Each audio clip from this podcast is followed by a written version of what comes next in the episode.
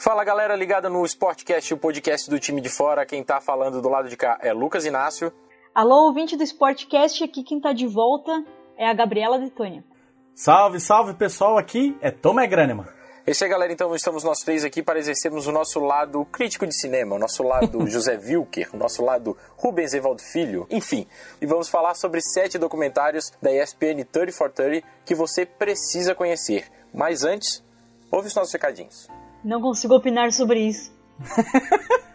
Recadinhos.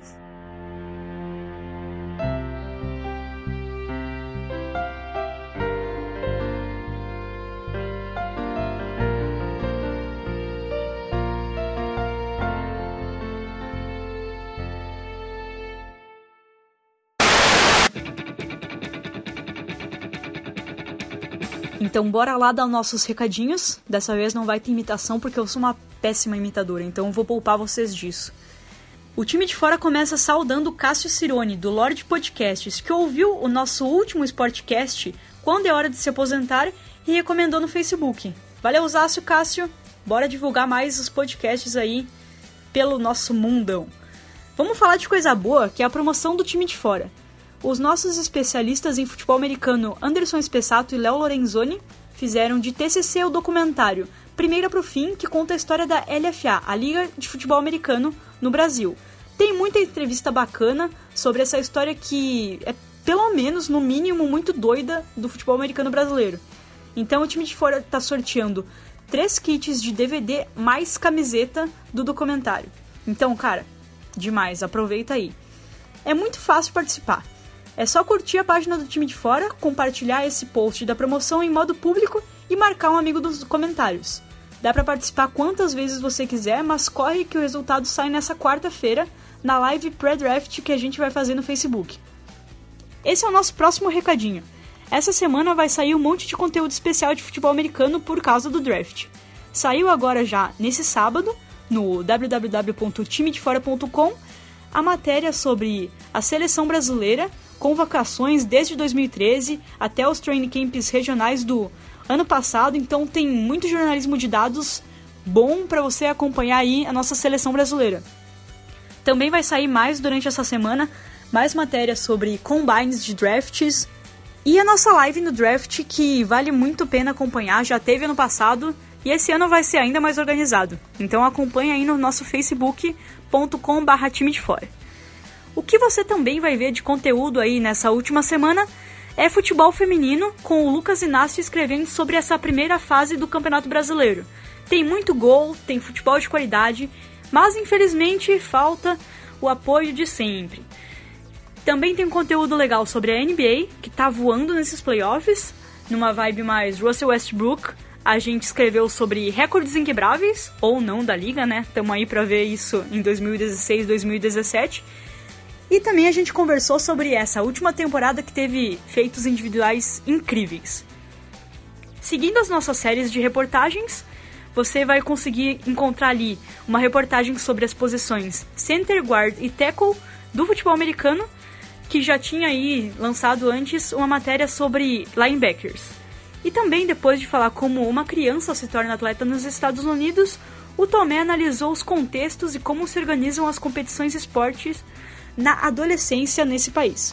E também, claro, a gente tem que citar a reportagem do Anderson Espessado sobre sexismo e a baixa presença das mulheres em cenários competitivos do eSport, que deu uma bombada legal essa semana, um conteúdo muito bom com fontes legais, então vale a pena você acessar aí.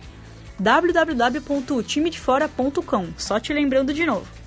E nesse mês a gente também entrou no mundo do Instagram, o nosso usuário é o time.defora e tem bastante arte bacana sobre todos esses esportes aí que a gente cobre. Então é isso aí, galera. Agora eu vou ficar quietinha que a discussão vai ser boa. Bora ouvir as nossas indicações de 30 for 30s da ESPN.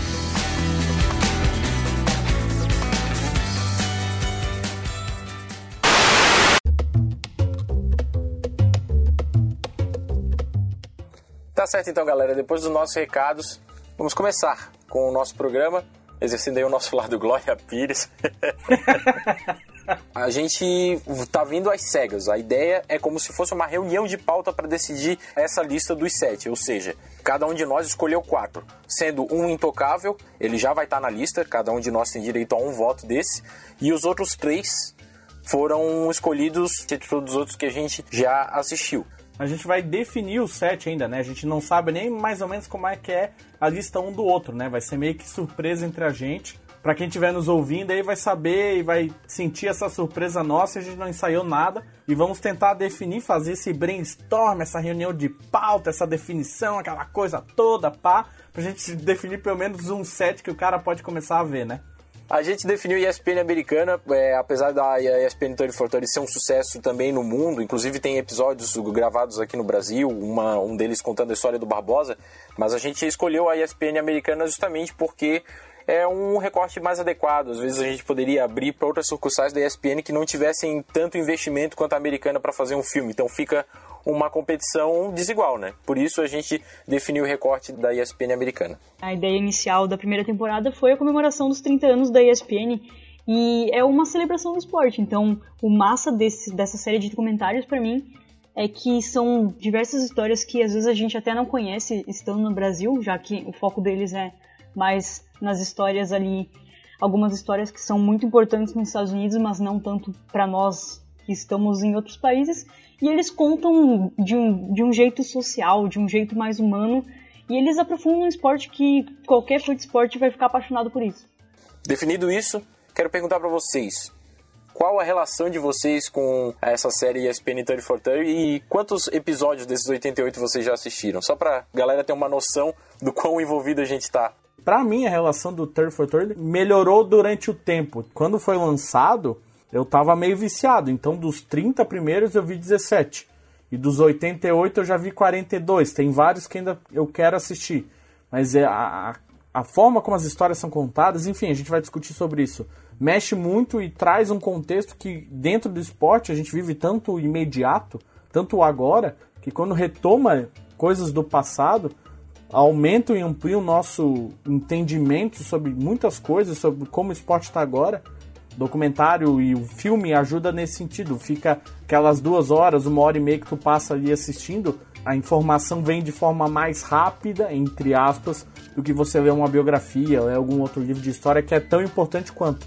E aproveitando então, Gabi, também falou aí que assistiu 42, você assistiu quantos desses 88? Pois é, né? Eu esqueci de mencionar. Eu acho que desses 88, eu assisti um ou dois daquele Soccer Stories que a gente acabou deixando de lado por ser os internacionais. Mas se eu não me engano, eu assisti 25 ou 26. Eu tô um pouco atrás do Tomé nesse caso. É, eu também tô na faixa aí 28, 29. Tô chegando aos 30. Thirty for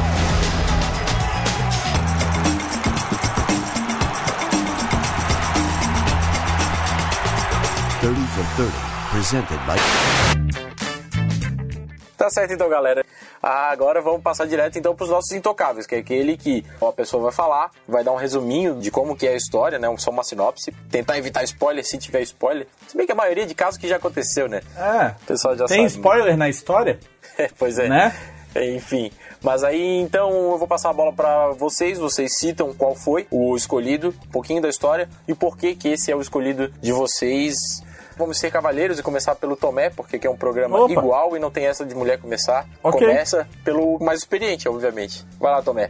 A minha escolha do Intocável é um pouco polêmica em termos de abrangência, mas vocês vão entender por que, que é o filme Small Potatoes Who Killed the USFL. Tradução seria o que, mais ou menos? Small potatoes, batatas pequenas? Por que isso? Pechincha, é... não, troco de bala. Quem matou. É, é, mais ou menos esse sentido, entendeu? Tipo, uhum. coisa pequena, troco de bala, sabe? Não, não nos importa. E aí quem matou a USFL, né? O diretor é o Mike Tony, que é envolvido em diversos filmes de esporte, Coach Carter, Hardball, Summer Cat, né, o Meu Nome é Rádio, enfim, o cara que ganhou inclusive Oscar, e ele conta a história que ele esteve envolvido pessoalmente, que essa USFL foi uma outra liga de futebol americano, que nasceu ali nos anos 80, ela acontecia durante a primavera, e ele era o cara que era a NFL Filmes, né? No caso, a USFL Filmes, que filmou todos os três anos de vida da, da liga. E o derradeiro ponto desse campeonato, de como ele vai se acabar, acontece quando um tal de Donald Trump se envolve e compra o time de Nova York. E a história circula em torno disso. E o que eu acho mais legal desse documentário, ainda mais hoje em dia, é o quanto o Donald Trump influenciou para que essa liga quebrasse, que ela impactou a própria NFL, ela era muito importante, é bom por esse sentido, mas mostrar o quanto o Donald Trump de fato quis fazer as coisas do jeito dele, entrou de voadeira, mudou muita coisa que já estava estabelecido e no fim das contas ele acabou com a USFL sem admitir que fez isso. Então, para o contexto do mundo hoje, vale também para ampliar no negócio totalmente, entre aspas, sem importância, que é esporte, que é uma liga de futebol americano, mas para mostrar o perfil desse cara. O documentário não fala só disso, falam dos times, de como bons jogadores que depois foram para a NFL começaram na USFL, como Steve Young, Jim Kelly, enfim, uma briguinha que teve ali na, na época entre as duas ligas, mas especialmente a minha indicação para mostrar como o Trump se relacionou com um negócio, com um comando e como ele fracassou e aí né? O resto a gente vai ver se nos próximos anos ele vai executar a mesma coisa lá nos Estados Unidos. Então esse é o meu intocável Small Potatoes Who Killed the USFL. A moral desse documentário, né, é que o Trump já era esse cara que a gente conhece desde 83, então. Uhum. Essa possibilidade que o documentário traz de você descobrir uma história que não existiria chance de descobrir como brasileiro, eu acho bem legal. E uhum. conversando sobre futebol americano, então, que já uniu ligas, separou ligas e já envolveu um universo muito grande de dinheiro, é bem interessante. Sua escolha, Gabi? Bom, a minha escolha pode não ser o melhor documentário do 30 for 30 num termo mais história do esporte, assim. Eu fui num outro enfoque. O meu documentário é um documentário de basquete sobre um cara específico que dominou a liga na NBA, principalmente nos anos 80. Esse cara jogou pelo Lakers, foi três vezes MVP e cinco vezes campeão da NBA. Vocês sabem de quem eu tô falando? Botaria ele no top 5 fácil da NBA. Se é quem eu tô pensando, óbvio. o nome do documentário que eu considero um dos mais interessantes para assistir no 30 for 30 se chama The Announcement, é algo que se traduziria como O Anúncio. Foi traduzido assim aqui mesmo, o anúncio. Que foi quando o Magic Johnson fez uma coletiva de imprensa em novembro de 91 anunciando que era portador do vírus HIV. Em 91, ter AIDS era como se você tivesse uma sentença de morte. Então, por esse serviço público que o Magic Johnson prestou assim na vida dele, vejo esse documentário como um documentário fantástico. Fiquei emocionada várias vezes, já, sei lá, chorei assistindo esse documentário, então eu acho que é muito massa para começar. Talvez não seja um documentário tão técnico, mas eu acho que ele tem um papel social muito massa. Aproveitando até a deixa aí para falar, eu já imaginava que fosse realmente esse documentário. Ele, inclusive, é meu segundo jogador preferido da história, atrás só de um tal de Michael Jordan. é legal esse documentário dirigido pelo Nelson George, como ele conta, né, toda a trajetória do Magic Johnson, todo o carisma que ele tem. E daí ele trata toda a, questão do, da fama dele, morar em Los Angeles, aí ele tinha uma namoradinha de infância, que foi virar eh, a, que é a atual esposa que está segurando a barra com ele desde o, o começo da, da descoberta e o fato dele ter contraído o, vírus do HIV e ela não, e como ela lidar com isso. Então, tipo, não é só uma história do Magic Johnson, é uma história de como todo mundo que estava no entorno do mundo dele participou disso. O Pat Riley é um cara muito importante nesse documentário também. Então, acho que, pô, vale super a pena só pedrada por enquanto uhum. nas nossas escolhas aí. E a tua, Lucão? Eu, minha escolha foi levado por ser algo que são as questões de gênero, é um negócio que eu estou bastante envolvido ultimamente. Poderia ter escolhido vários documentários que relacionam a questão racial, né, que tem muito mais a ver comigo, mas eu escolhi esse documentário, o chamado René, das falas sobre transexualidade e homossexualidade que a gente está debatendo aí nos últimos anos que estão bem em alta. René é o caso de uma mulher transgênero ela participou do US Open de 1977 entre as mulheres mesmo, aos 41 anos de idade. Ela fez a cirurgia de mudança de sexo nos anos 70, quando era um negócio super novo. Teve toda essa questão mesmo de ela ser aceita, ter que entrar judicialmente para poder jogar o US Open. Wimbledon e Roland Garros de pronto já negaram a participação dela, ela não era pessoa bem quista, mas dentro dos Estados Unidos ela tinha uma certa vantagem porque ela era americana. Antes da cirurgia ela era médica e depois quando ela fez essa cirurgia ela quis se afirmar como tenista. E isso foi super importante porque tiveram todos os conflitos das tenistas tendo que jogar contra alguém que produzia testosterona até dois, três anos antes da cirurgia e todas essas questões de ser fisicamente mais forte, em teoria e tudo mais. Só que ela tinha 41 anos, então ao mesmo tempo ela também trabalha com todas essas questões, fala muito do filho dela que é nascido antes da cirurgia, então, cara, trabalha com questões assim bem abrangentes. Minha dica é essa pela relevância social do tema e também não é menos emocionante por causa disso. É um, um documentário que consegue emocionar. Um documentário do diretor Eric Draff. Boa, então Small Potatoes, René e a The Announcement. Então, por enquanto, ainda a gente indicou Intocáveis só das antigas. Ainda não veio nada novo, né? Mas esses três estão definidos. Agora a gente tem que definir os outros quatro, né? É isso aí. Então vamos. Agora, agora é hora da gente defender o nosso peixe.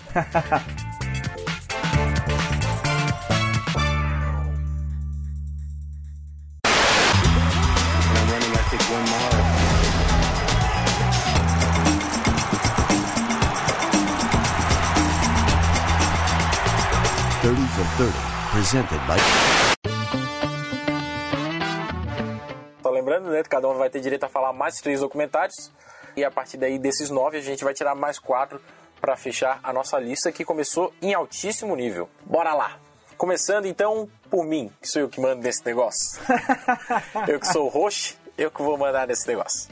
Vou começar por The Band That Wouldn't Die, ou seja, a banda que nunca morre. Que não morria. Wouldn't, would seria poder, né? Poderia morrer, a banda que não poderia morrer.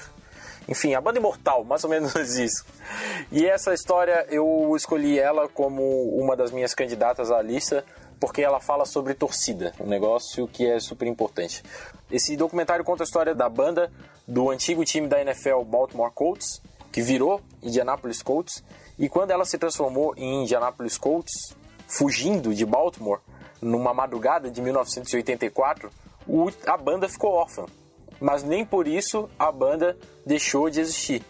Ela resistiu, foi um ato realmente de, de resistência, os caras tiveram que lutar para que tivesse, inclusive o uniforme só ficou com eles porque ele estava na lavanderia no dia que o time fugiu da cidade, fugiu de Baltimore para Indianápolis na madrugada, caminhões de mudança, uma vergonheira. Três horas da manhã, caminhão lá encostando pra. Uhum. É bizarro o lance. Mas enfim, e daí a cidade ficou sem time. Mas a banda continuou.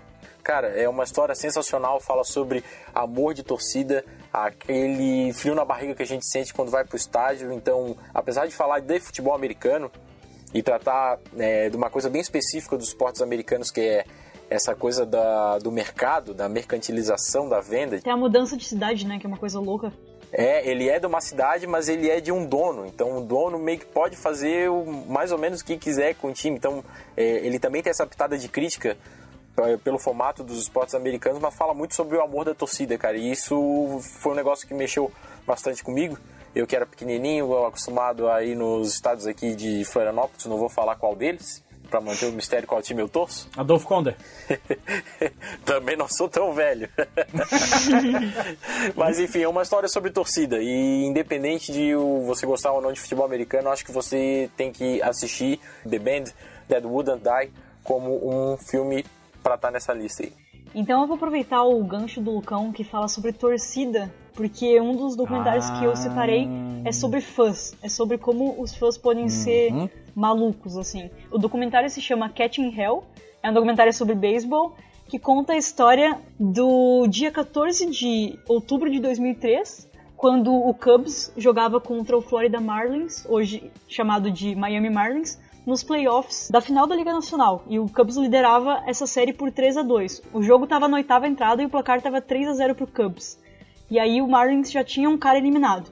Um jogador estava no bastão, ele rebateu a bola e o cara que estava ali na parte mais longe do campo, no outfield, tentou pegar a bola, mas aí um torcedor chamado Esse cara que é o cara principal do documentário, um torcedor chamado Steve Bartman, ele também tentou pegar a bola, meio que interferiu, o cara não conseguiu pegar, e aí depois disso foi uma reação em cadeia. Esse cara que estava tentando pegar o jogador ficou puto, jogou a luva dele no chão, ficou furioso e depois disso o Marlins conseguiu virar para cima do Cubs, fez oito corridas naquela entrada, venceu o jogo por 8 a 3, acabou liderando a série, ganhando por 4 a 3 num total.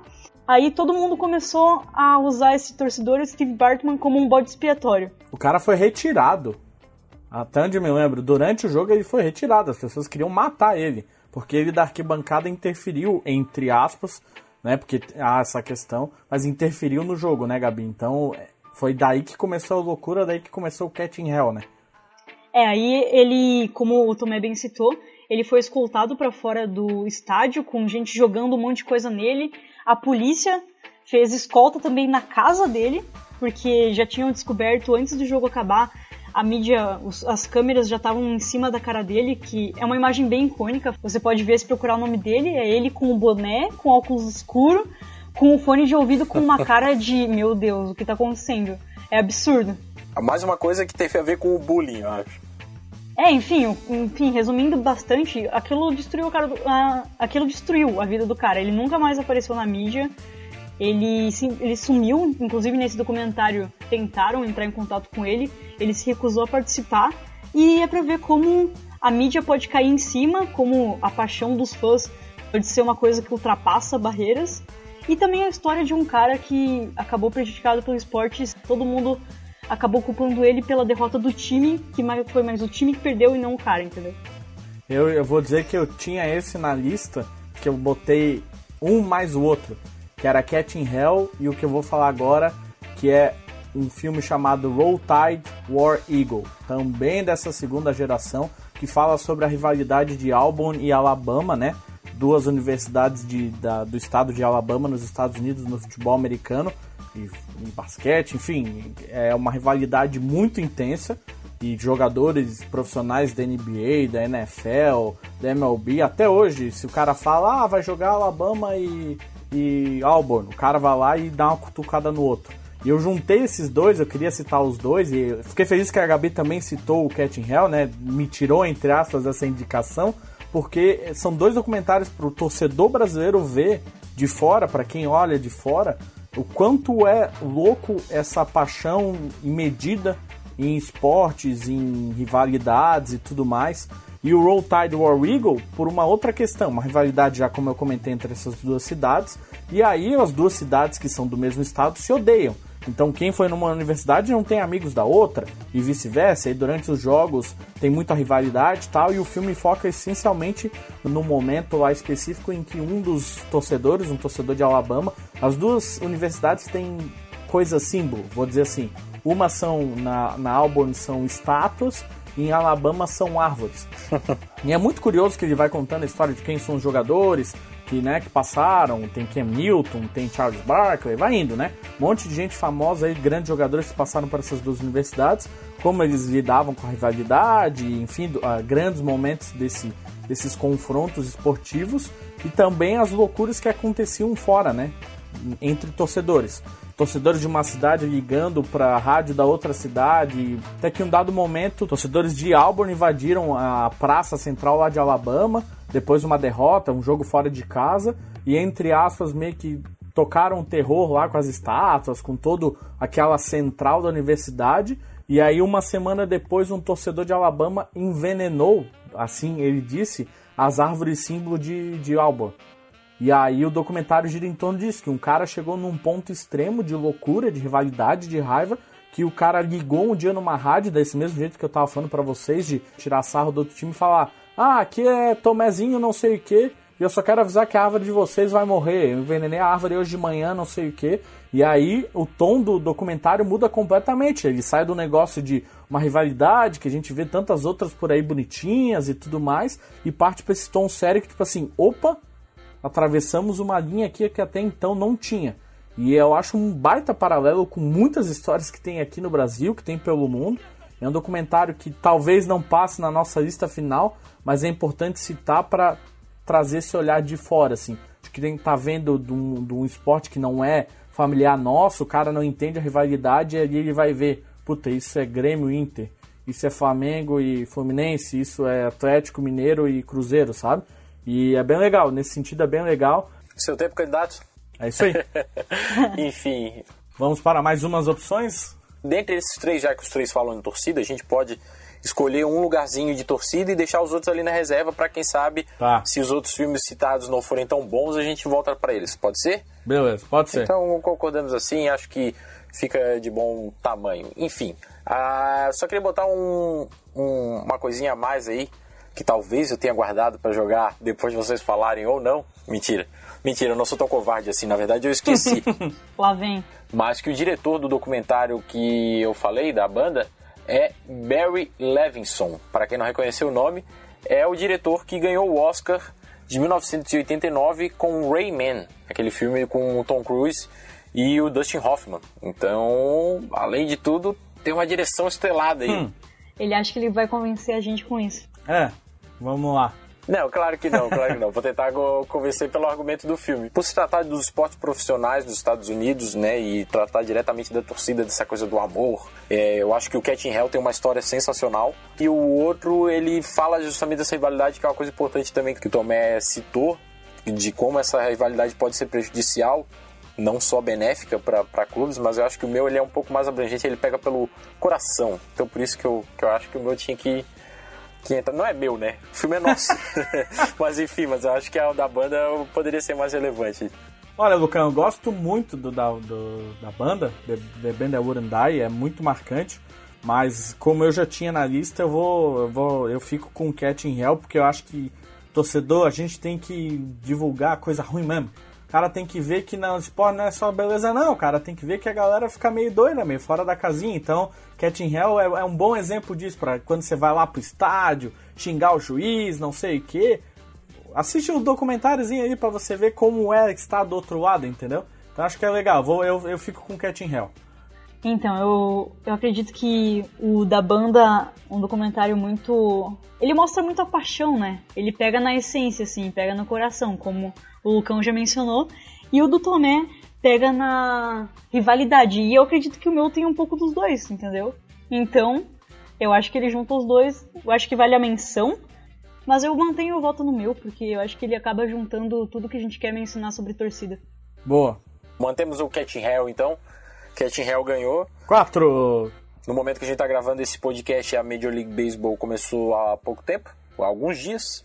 E o Chicago Cubs é o atual campeão, então naquela época do Cat in Hell tinha uma draga danada. Até ano passado, na verdade, tinha uma draga danada do Chicago Cubs que não ganhava nada e nunca ganha nada. Ficou 108 anos sem o título.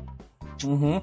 Pois é, e daí foram lá e, e venceram, então acho que é um negócio bem legal aí e atual. Con- concordo com vocês, é é que eu sou um cara mais apaixonado. Lembrei muito dos meus tempos de estádio e ainda não vou falar qual é.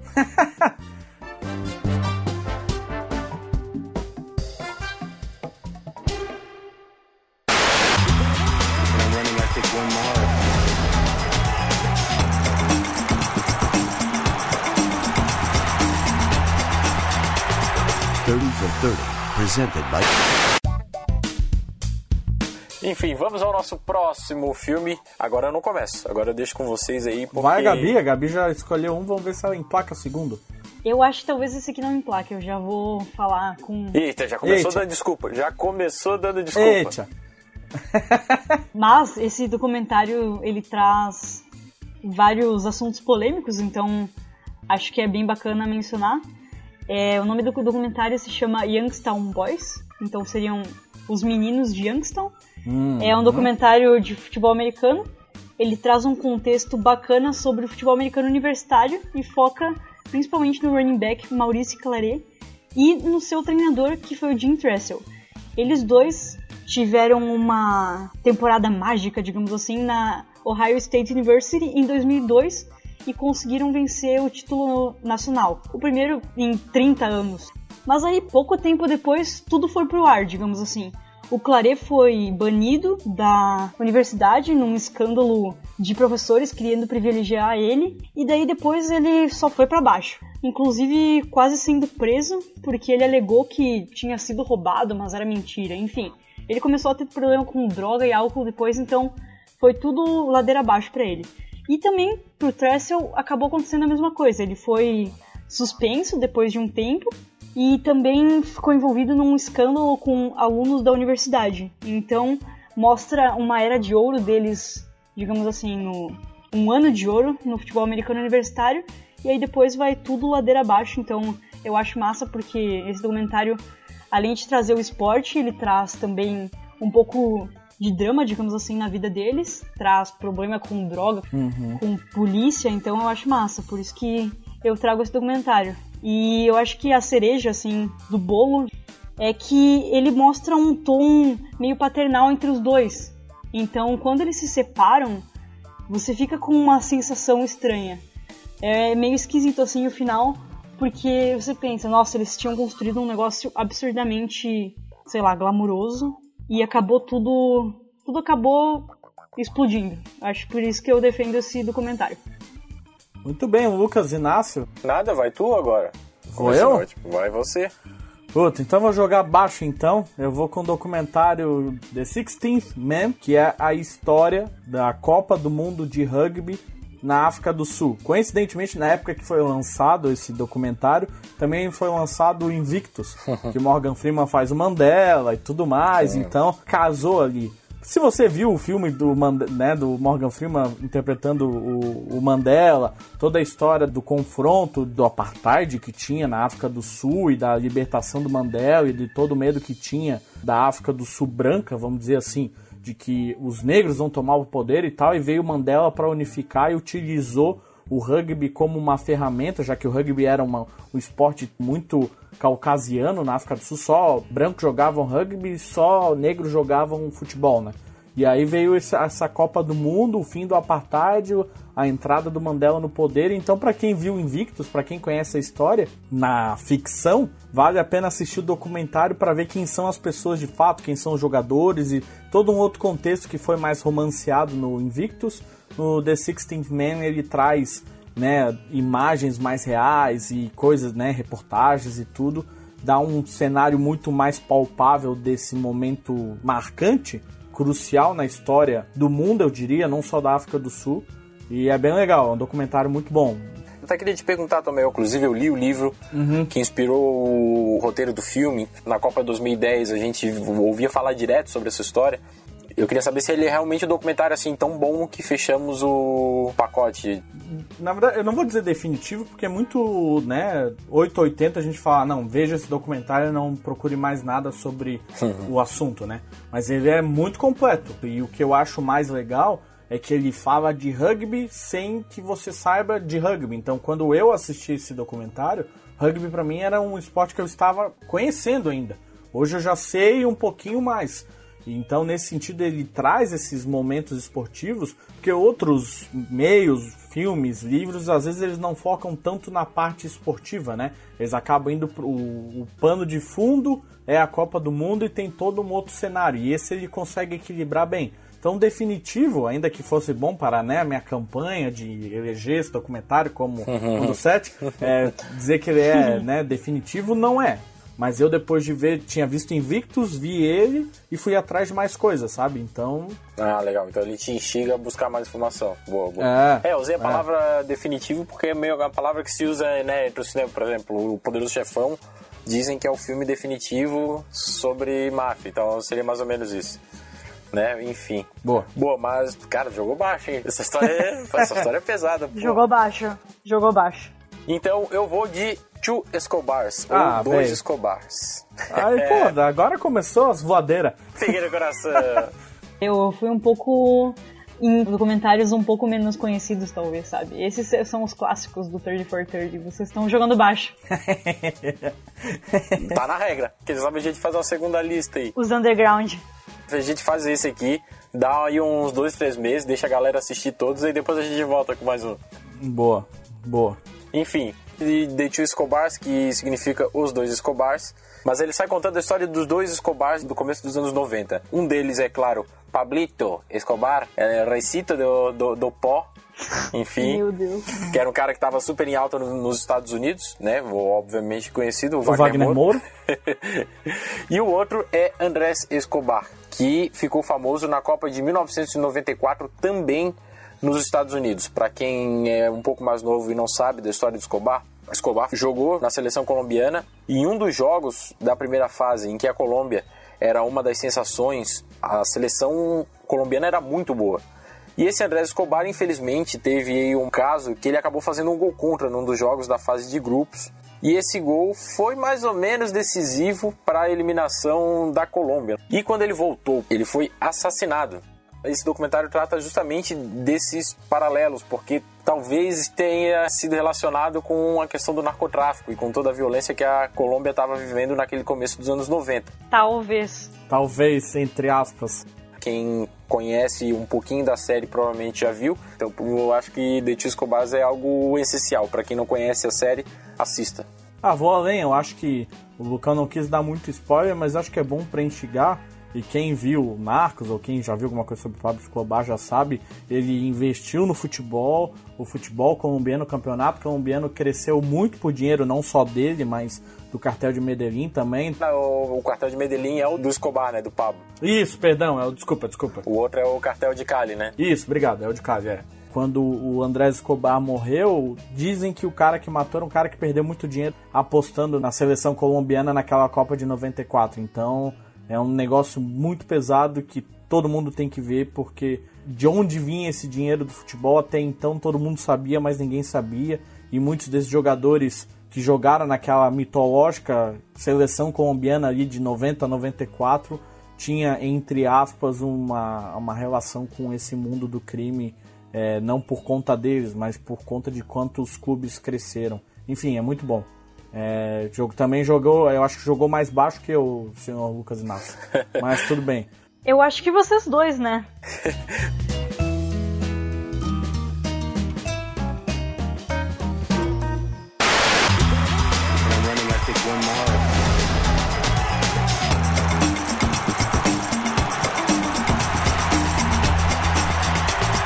Thirty for 30, presented by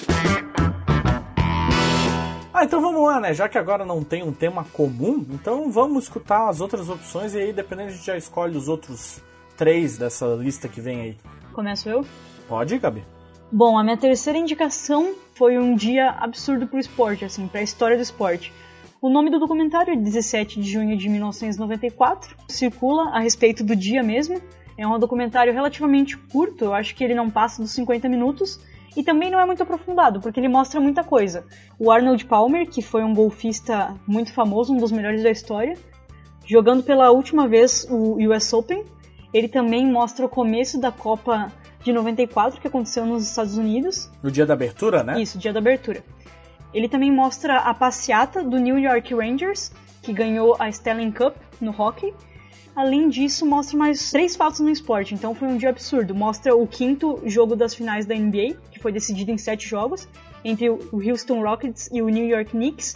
O Ken Griffey Jr. empatando com o Baby Ruth no recorde de mais home runs antes do dia 30 de junho. O maior acontecimento de todos, talvez, foi a perseguição a carro que provavelmente todo mundo já ouviu falar sobre isso, do O.J. Simpson. Que foi quando ele fugiu de carro, ficou horas e todos os, os- toda a programação de esportes teve que ser parada por um tempo. Ficava a tela dividida no meio, metade mostrando o O.J., metade mostrando todos esses eventos esportivos, então foi um boom de esporte para quem é fã de esporte esse dia vivenciar esse dia deve ter sido uma coisa absurda eu acredito que não existe nada igual sei lá para algum fã de esporte ver isso é uma coisa absurda eu lembro que eu fiquei pasma porque era muita coisa ao mesmo tempo Cara, que dia doido, velho. É, e não é nem o não é nem futebol americano, né? Porque já era o caso do, do assassinato, né? Sim. Então era uma figura lendária dentro do, do, do cenário americano, porque ele tinha sido jogador, mas já tinha muito tempo virado repórter e ator, enfim. E aí é um dia que o cara, se o cara começou de manhã assistindo um negócio, chegou no final do dia e não entendeu nada que aconteceu, porque aconteceu tanta coisa naquele dia. É bem bom mesmo, esse documentário é bem legal. Parece aquele dia agora das Olimpíadas, aquele dia fatídico que todas, todos os, todo mundo perdeu, o Brasil inteiro perdeu. Fiquei com a mesma sensação, sabe? Boa. Sim. Boa. Boa, boa. Ótima baita comparação, foi mesmo. Boa comparação, é verdade. Vulcão. Bom, o meu outro também é voadeira. Ah. Se bem que esse da, esse da Gaga é muito bom. Mas o meu é Once Brothers. Ah, velho. Tá. Mas beleza. Eu tava precisando de um de basquete, né? Eu tava precisando de um de basquete. Pô, eu sou da editoria do basquete, não vou falar nenhum de basquete. Cara, vou falar basquete. Mas esse, não é, esse filme não é de basquete, Lucas Inácio. É. Claro que não. Esse é um filme do mundo Esse filme é da humanidade. sobre seres humanos. que conta É. a história do croata Drazen Petrovic e do sérvio Vlad Divac, que foram duas lendas da NBA no começo dos anos 90, até no finalzinho ali dos anos 80, acho que eles entraram. Esses dois jogadores, eles jogavam junto pela Iugoslávia e a Iugoslávia estava em processo de separação. Depois da queda do Muro de Berlim e da União Soviética, a Iugoslávia também estava em processo de separação. E um torcedor croata, que era do lado do Drazen Petrovic, levou a bandeira da Croácia depois do título europeu da Iugoslávia em 1991. No meio daquela comemoração, o Vlad Divac, que é sérvio, chegou e tirou a bandeira do torcedor porque ele achava que não era ocasião para fazer protestos políticos, então ele tirou. E aquela cena ficou muito famosa, rodou toda aquela região ali e muita gente ficou com muita raiva dele porque era como se ele estivesse realmente reprimindo um croata de estar fazendo a, Uma manifestação. o, o pedido dele ali, o protesto. Um sérvio censurando um croata. É, no meio da, da separação, né, de processo separatista da, da Iugoslávia. Do início da separação. hum? E daí o Drazen Petrovic, obviamente, comprou a briga da- do- dos croatas e dos torcedores e ele parou totalmente de falar com o Vlad Divac. E daí eles contam essa história pelo lado do Vlad Divac, justamente porque o Drazen Petrovic, dois anos depois, acabou falecendo num acidente de carro. Infelizmente. E era um baita de um jogador, um armador super técnico, com baita arremesso, co- como é a escola do basquete do leste europeu, né? Provavelmente o melhor jogador de basquete europeu da história. Sim, ele tinha um potencial enorme, assim, ele acabou falecendo no auge mesmo. Ele jogava pelo New Jersey Nets na época, enquanto o Vlad Divac era jogador do Los Angeles Lakers. Ele participou do time do, do Magic Johnson, né, do, quando o Magic se, se aposentou. Depois o Vlad Divac participou daquele timaço do Sacramento Kings no começo dos anos 2000. Enfim, são dois jogadores que têm ótimas histórias dentro da NBA e eles acabaram com a morte do Drazen né, ficou essa ferida aberta e o Vlad Divac ele se sente super culpado até hoje por não ter conseguido pedir desculpa e tem toda essa história, daí ele explica a questão da, da rivalidade na época. É uma aula assim sensacional, fala sobre Guerra Fria, fala sobre amizade, fala também sobre basquete, fala sobre sonhos interrompidos, então, pô, é porrada, cara. Esse documentário aí foi só porque ele tinha que estar mesmo. Eu, eu achei, inclusive, que ele ia estar na lista de vocês. É. Ele estava na minha lista. Muito bem. Então, eu acho que depois dessas duas, dessas três voadeiras, eu não vou nem mencionar meu terceiro, tá? Vou deixar. agora- Fala pelo menos o nome pra gente que tá curioso aqui. Fala, fala, fala, fala. Tá, é Ampassan. Oh, olha só. Vale falar sobre ele em outro momento, que é o The Big Shot, que é a história de quando um cara, um empresário desconhecido, é, surgiu como salvador do New York Islanders da, do hockey americano, né, da NHL. O Islanders que estava em falência, esse cara chegou como comprador que ia ressuscitar a franquia e aí descobriu-se que o cara não tinha dinheiro nenhum e ele cometeu um monte de fraude e durante quatro meses ele foi dono de um time nos Estados Unidos sem ter tanta grana assim.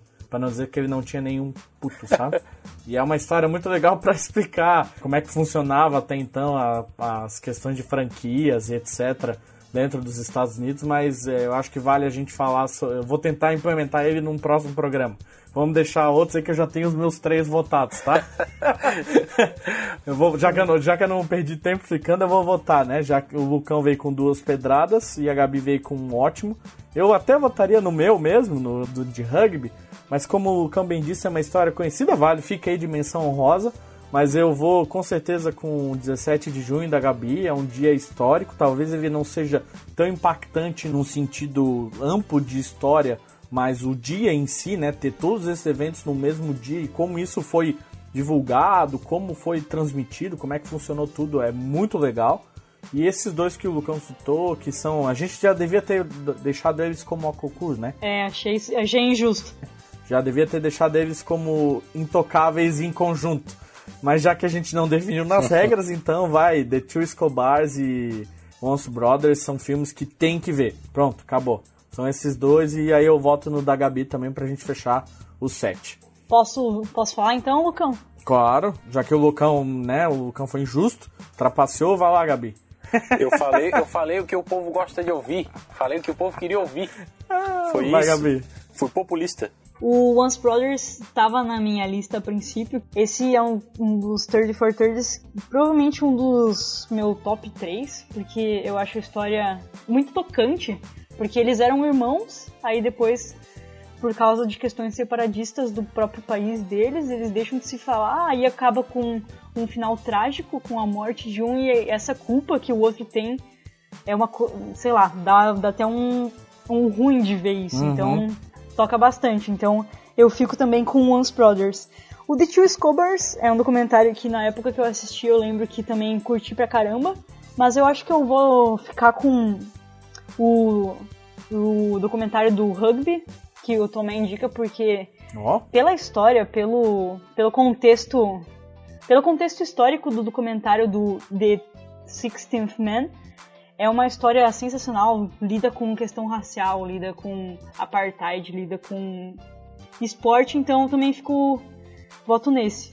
Eu, já que eu votei em um de cada, eu também vou votar nesse último documentário que eu, sei lá, eu promovi, que é esse documentário de, de junho de 94, porque acredito que poderia estar na lista de qualquer iniciante de documentários de esporte, já que ele traz diversos esportes diferentes e é um prato cheio para qualquer pessoa que quer aprender mais sobre alguma coisa. Ele vai te trazer alguma coisa que você não sabe, com certeza.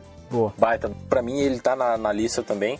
Pô, futebol, basquete, rock, até golfe. Até golfe. Eu não acredito em horóscopo, mas é como se fosse o alinhamento de quase todos os planetas ali.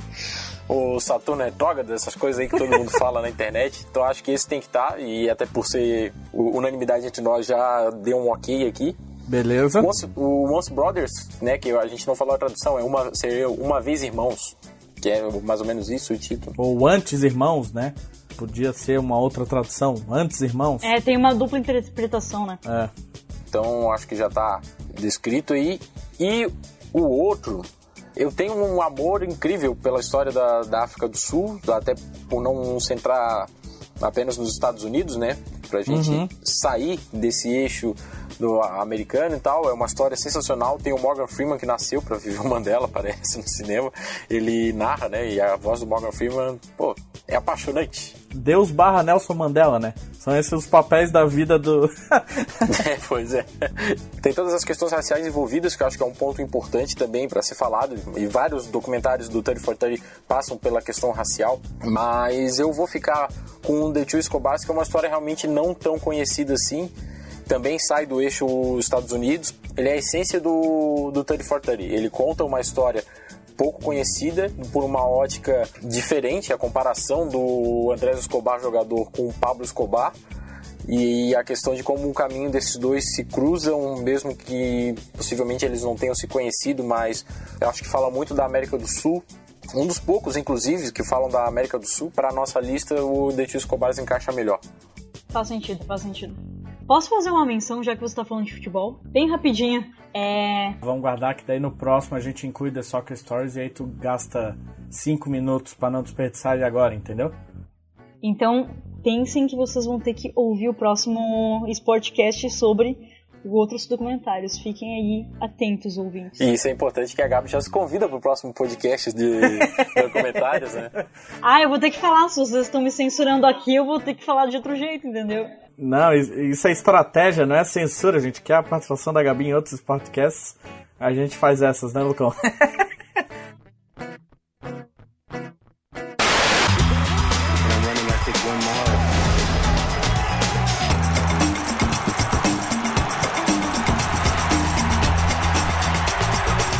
for 30, presented by.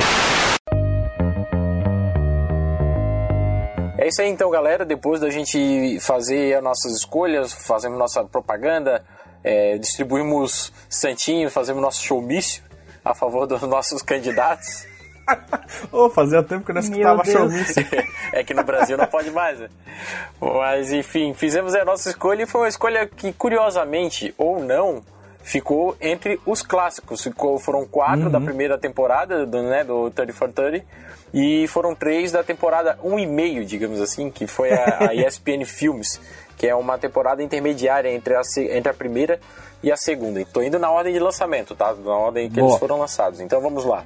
Começando por Small Potatoes Who Killed the USFL, que seria é, batatas pequenas, quem matou a USFL, que é o intocável do Tomé, né? É, United States Football League, né? USFL. É isso aí. A segunda aí que nós vamos falar em ordem é June 17th, 1994, que seria junho, 17 de junho de 1994, que foi indicado pela Gabi e eleito por todos nós. Foi um dia que abalou o esporte mundial, digamos assim. A outra é The Two Escobars, os dois Escobars, que fala sobre Pablo Escobar e Andrés Escobar. Pablo Escobar todo mundo já conhece, é o Wagner Moura. E o Boa. Andrés Escobar, ex-zagueiro da seleção colombiana, que fez um gol contra e foi assassinado em seu retorno. E, por fim, da primeira temporada, perdão, Once Brothers, que significa uma vez irmãos, que conta a história de Drazen Petrovic, jogador da Croácia, e Vlad Divac, jogador sérvio, na época em que Croácia e Sérvia faziam parte todos da Iugoslávia. Eles eram super brothers, né? Como diz o próprio nome, e rolou ali um, um conflito político entre eles, e daí acabou tumultuando a relação desses dois. É uma história que fala sobre amizade, tragédia, o basquete e principalmente sobre geopolítica no começo dos anos 90. É, se em 92 teve o Dream Team dos Estados Unidos, teve o outro Dream Team da Lituânia. Esse conta a história do Dream Team que não existiu, que era pra ter sido da Iugoslávia, né? Isso é sensacional pra quem gosta de basquete. E da temporada intermediária 1.5 temos 1.5. a primeira temporada S, Temporada essa. boa, boa. que é Catching Hell, ou seria tipo, sei, pô, catching, catching de pegar, né? É. Seria agarrando o inferno, que é o, né, tradução literal. É porque é o vocabulário do beisebol, né? Mas, mas agarrando o inferno é uma boa tradução. Não parece não querer dizer nada, mas quando tu assiste o filme é bem isso aí. Mas diz muito, né? É, conta a história de um torcedor e acabou sendo culpado, sendo bode expiatório pela derrota do Chicago Cubs, um dos times mais tradicionais do beisebol que estava numa seca danada na época. Fala sobre atitudes da torcida, questão da, da paixão por um time e quando essa paixão extrapola todas a- as regras de civilidade e convivência entre nós seres humanos. É bem profundo o negócio. The Announcement, que significa o anúncio, que é o anúncio de Magic Johnson, quando ele descobriu que contraiu o vírus HIV e quando ele fez esse anúncio. Então, tudo que precede esse anúncio e tudo que veio depois desse anúncio. Esse foi o intocável da Gabi, inclusive, né? O The Announcement. E René, que foi o meu intocável, conta a história de René Richards, uma tenista transexual na década de 70 que lutou pelo direito de poder jogar o US Open de 1977 entre um ou dois anos após ela ter feito a cirurgia de mudança de sexo e isso aos 41 anos, ou seja, ela virou uma tenista aos 41 anos de idade e pode jogar profissionalmente o US Open, fazer 40 anos em 2017 da história da René. Acho que é isso, meu povo. Uma boa lista. Deixamos muitos de fora, por isso teremos outros programas. E acho que foi uma boa lista, estou orgulhoso. É, A gente sempre sente falta de vários filmes, mas para começar, quem nunca viu nada desses sete, toca a ficha, assiste, se diverte, chora, ri, enfim, aproveita e, e se empolga com essa série que é fenomenal e a gente não ganha um tostão para falar bem dela. Acho que ficou bom porque acabou que a gente conseguiu falar sobre vários esportes, né? São dois documentários sobre basquete, um sobre tênis, um sobre futebol americano, um sobre beisebol, outro sobre futebol e um sobre todos os esportes. Então acho que deu pra dar uma boa geral. Escolhemos sete, mas falamos sobre 12. Então, né, é legal que esses 12 ficam aí marcados para a história também do Sportcast. E provavelmente certamente nós vamos voltar a falar sobre isso e vamos falar sobre mais 12. Lembrando que pode ser encontrado nos serviços de streaming da ESPN, né, que é o Watch ESPN, com legenda e tudo mais. Você pode encontrar também no serviço de TV a cabo, alguns tem no sob demanda. A outra forma de assistir a gente não pode falar aqui. Olha esse vulcão querendo derrubar esse podcast, está louco, cara? Ó, tem outros também no próprio site da ESPN, só que sem legenda. Boa. Ô, tu sabe o que, que eu tava pensando? Pô, tem muito 30 for 30, mas falta um, cara. Puta, como eu queria ver a história do Amaral, velho. Imagina a história do Amaral no 30 for 30, sabe? Meu Deus, alguém segurou também. O Paulo Baia, Paulo Baia eu precisaria de um 30 for 30 de 5 horas. Só pra contar a infância do Paulo Baia. Paulo Baier atuou nos colégios ingleses em 1900, né? Abraço, Paulo Baier, querido. Jogou muito.